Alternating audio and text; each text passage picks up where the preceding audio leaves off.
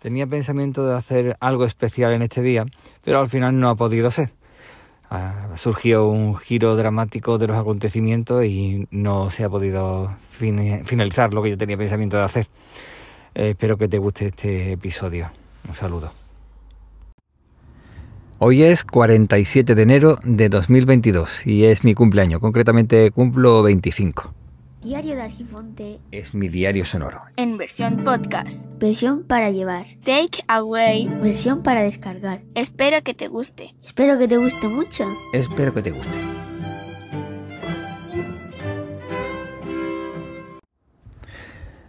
Me he llevado muchos años sin celebrar el cumpleaños y es cierto que muchas veces, en muchísimas ocasiones he tenido que celebrar, celebrar, calcular, calcular mi edad y corregir la cifra que había dado en un principio porque es que la manía esta de estar continuamente todos los años cambiando porque, eh, porque cumples edad, la verdad es que complica la cosa.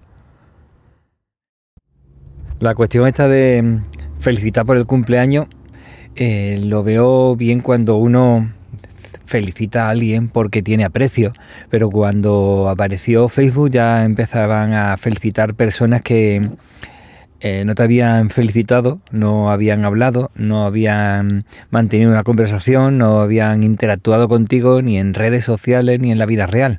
Con lo que, bueno, la vida real, por decirlo de alguna forma para que nos entendamos, porque el otro también es real. Pero resultaba bastante sintético, al menos me lo parecía a mí. Porque que te vengan a saludar o felicitar a alguien, si después no tienes trato, pues me hacía pensar que quizás lo único que buscaba realmente era abrir esos, esas conexiones dentro del algoritmo de Facebook para que volvieses tú a ver a esa persona. En lugar de coger y realmente existiera una felicitación de cariño sincero. Cuando nací, pues existía todavía la dictadura. Eso de que mucha gente habla y ni tan siquiera vivió en ella. Yo viví muy pocos mm, días, meses, diría. Pero bueno, sí. Lo que sí viví, y ya era de, pequeño, cuando ya vas haciéndote consciente de tu realidad, de tu existencia, recuerdo que a veces se respiraba miedo, se respiraba momentos de precaución, momentos de celebración, que seguramente no se podrían haber hecho en momentos, en la situación previa, es decir, a la dictadura. Y todo eso me hizo una pequeña idea de que quizá en época de la dictadura era mucho peor por más que intenten maquillarlos muchos en este preciso momento. De pequeño recuerdo que, eh, así haciendo memoria de cuando yo era pequeño, recuerdo mucho lo del lechero por la calle, que iba, no me acuerdo si iba con una flauta al estilo de del afilador o no recuerdo bien cómo iba, reclamando la atención de las personas. Iba con una mobilete y dos recipientes metálicos donde llevaba la leche recién ordeñada. Entonces recuerdo que normalmente eran las mujeres y las niñas las que iban bajando con un cazo o con una olla para que le llenara la leche.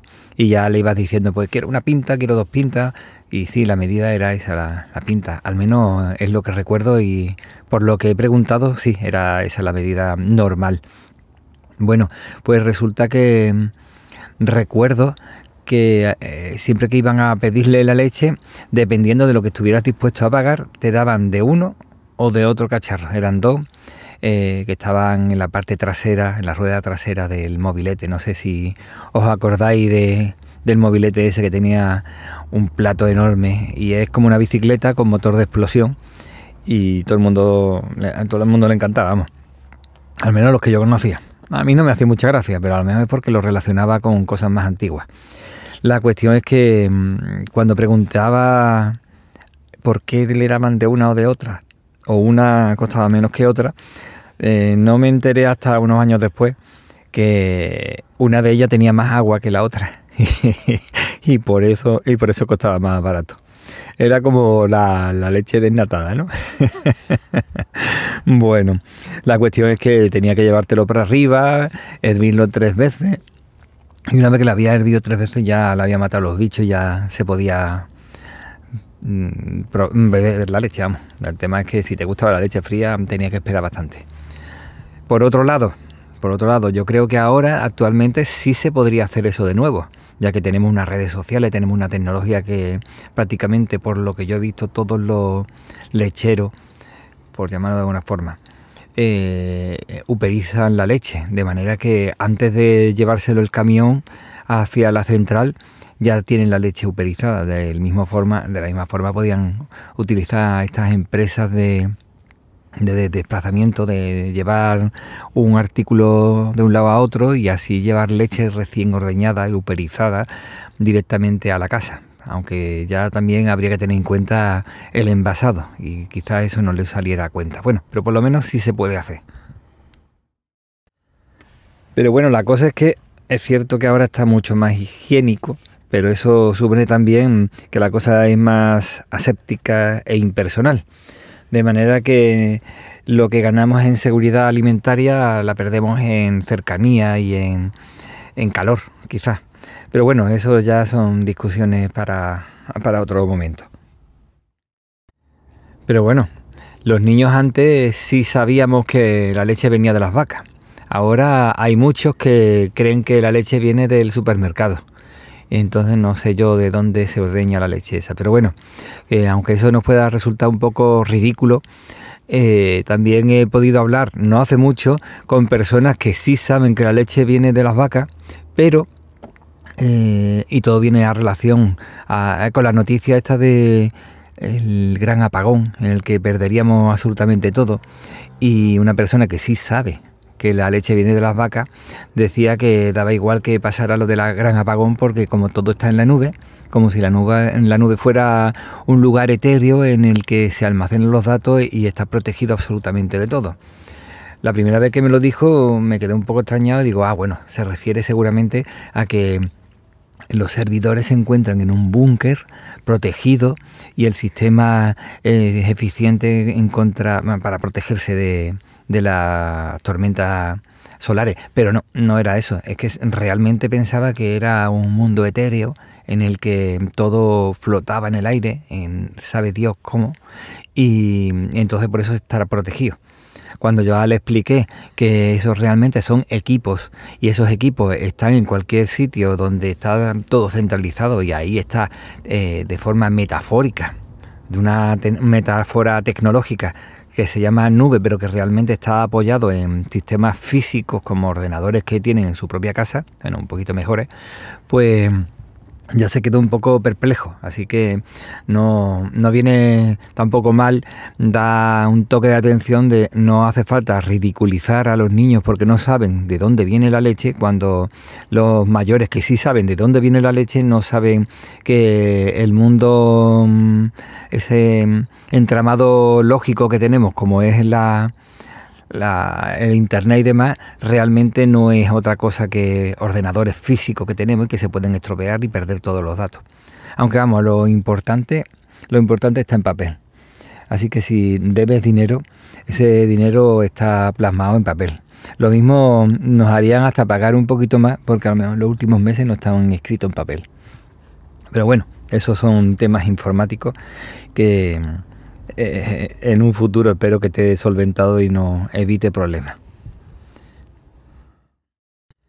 Y hablando de las redes, lo que me he dado cuenta que no está mal el empleo del término red, porque al final la red, ¿quién lo forma en la naturaleza? Una araña. Y una araña que, forma eh, normalmente come, ¿de qué forma? Pues lo que hace, eh, tiene una red en la que cae la presa, la envuelve en seda. Eh, muchas de ellas, de las arañas, lo que hace es ponerle veneno y la deja dormida o la mata directamente y luego que hace espera que se termine de morir y le absorbe y ese veneno descompone todo el interior del animal y después nada más que se dedica a meterle una pajita y a, a beberla como si fuera un sorbete. Pues quizá esa Mm, metáfora podría ser lo que es la red de Internet actualmente. Y sin embargo lo vemos como algo bonito. Yo creo que hay que verlo como una extensión de la persona, pero que realmente es una, mm, una extensión que te permite esa herramienta, pero no una extensión personal en el que uno tiene un coto de caza y va hacer lo que quiera, absorber, absorber o sorber a, a todas las víctimas que haya, porque al final tú también terminas siendo víctima. Y bueno, por lo demás, eh, ¿qué he aprendido? Pues que el veneno actual de la crispación está haciendo mella incluso en, lugares muy cercanos y personas muy cercanas y que les gusta utilizar esa misma forma de actuar, ese comportamiento que se ven en los medios de comunicación que muestran al Senado y resulta que a algunos pues les gusta esa forma de actuar con el cinismo y en la forma mal educada y terminan portándose mal con los mismos que quieren, aunque realmente no quieren hacerlo, pero como lo ve como con fuerza, con inteligencia, cuando es contrario, es totalmente lo contrario, pues al final es lo que termina ocurriendo. En fin, ¿qué voy a decir? Eh, lo único que sé es que la familia es lo más importante y eso lo he aprendido con los 25 años, digo 25, 47. Eh, Rui, ¿cuánto tengo? No sé. ya no lo sabe, ¿no? Ya te he liado. 47. 47. Yo creía que cumplía 46. Ah, no, 46 no. Si fue en eh, terminaba en 5 y estamos en el 22, entonces 47. Así que eso, estamos en el 47 de enero y cumplo 25 años. y bueno, eh, más cosas he aprendido en este año que está terminando, o mejor dicho, que está a punto de empezar ahora el siguiente, y cosas bastante eh, molestas, como por ejemplo personas que se dedican a ver lo que no hay y te dicen lo contrario de la realidad, pero eso lo he aprendido, o más que aprender, lo que he, lo he sufrido un poquito más en mis carnes. También he aprendido, he aprendido, he tenido que aprenderlo realmente, eh, el término nomofobia. Eh, yo sufrí en mis carnes el síndrome del móvil fantasma. Ese síndrome que dicen que cuando tú no tienes el móvil encima, donde sueles tener el móvil, en el bolsillo donde sea, notas que te vibra cada cierto tiempo y eso es algo psicológico. Yo lo sufrí y me di cuenta y desde entonces pues el teléfono no le presto mucha atención, la verdad. Por eso no me ha afectado la de la nomofobia, que es el no mobile phone fobia, viene del inglés, nomofobia.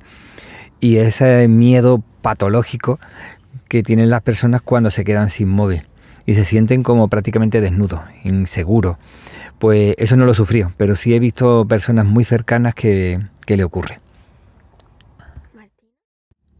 Con lo que se puede decir que mm, al final esa, dicen que todavía eso no es una patología, pero si yo fuera psicólogo mm, creo que lo trataría aunque no lo hubieran determinado como tal. Al final te das cuenta de que hay muchas personas que necesitan la tecnología pero para sentirse completa, porque yo qué sé, si es que le segrega algún tipo de sustancia que eso le hace sentirse mejor, o bien porque de esa forma están conectados con personas que de otra forma, de forma física, es imposible. En fin, no lo sé, la verdad. Lo único que sé es que en este año que ha pasado, en esta vuelta de la Tierra en torno al Sol, sí, una Tierra eh, esférica o como una patata, ¿no? que está dando vuelta al sol, no es plana. Pues he aprendido todas esas cosillas y que la familia es lo primordial, primordial. La familia en el concepto que sea, porque no hace falta que, que tenga que ser de tal forma o de cual, pero sí, las personas cercanas que te quieren y que cada uno va evolucionando de una forma, pero todos tienen que más o menos mantener cierto contacto para que esa evolución se vaya adaptando como las ruedas dentadas que necesitan ir unidas para que se puedan mover todas. Pues más o menos una cosa así.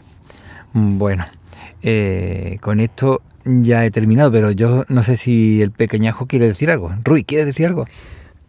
Adiós. Ah, vale. Mm, eh, Dios mío, qué profundidad. bueno, es que ya eh, iba a decir cosas, pero se le ha cortado el puntillo porque la profesora que tenía, pues se ha ido, se ha ido y ahora viene la, que tenía desde el principio. Yo tenía un, yo te, estaba con una profe, entonces no sé qué le ha pasado, que se ha llevado como cinco... Muchos meses. Muchos meses. y vino una sustituta, ¿no? Y se quedó durante bastante tiempo. Y ahora eh, vuelve la seña y se ha ido. Claro, la sustituta se va, pero como tenía una forma, un método de, de formación que le gustaba mucho al pequeñajo. A la gente. A toda, a toda tu Sí. clase, ¿verdad? Sí. Sí, porque era todo más, más dinámico, mandaba trabajos y después tenía exposición y hacía cosas en Canvas y las publicaba y era todo mucho más, más, más ameno, ¿verdad? Y no mandaba tantos deberes. A ver, que ella no, no manda como así muchos deberes, pero a ver, es que yo como que prefiero, porque con ella hacemos como juegos eh, para, para aprender Ujú. juegos. Y Y, No sé. Y con la que vuelve, pues vuelve otra vez con la, la forma de dar clases normal, sí. Eh, normal. De hacer deberes, de mm, hacer bastante más deberes que antes y no tener en cuenta tampoco tanto juego ni cosas de estas. Ya, a veces lo hacemos en inglés. Ah, en inglés, pero no en el resto. Pero es que con esta era todo. Eran Ya. todas las asignaturas. Y se notaba cómo disfrutaba. Pero bueno, que lo disfrute los que puedan estar con ella, ¿no? Que vamos a hacerle. Creo que dijo que se iba a, donde vivía. Ah, vale, pues un buen dato. No sé. No sabe dónde vivía. No, sí, sí lo sé, pero no me acuerdo. Ajá. Bueno, A ver, lo dijo, pero no me acuerdo. ajá. Esa es la atención que prestaste, ¿no? No, sí, sí, presta atención, pero Ay. Pero claro, a lo mejor era Mordor o algo de esto, ¿no? no sé. Bueno, venga, pues nos vamos a despedir, ¿no? Venga, Adiós. venga, hasta luego. Muchísimas gracias por escuchar y nada, ya nos escuchamos en el próximo episodio. Bueno, y con esto ya se ha terminado. Espero que nos podamos escuchar pronto. Cuídate mucho para cuidar a los demás. Espero que te haya gustado este episodio y si es así, que lo puedas compartir con tus amigos. Puedes aprovechar también y si no te ha gustado lo comparte con tus enemigos. Y recuerda que el tiempo corre, vuela, así que apresúrate despacio. Hasta luego.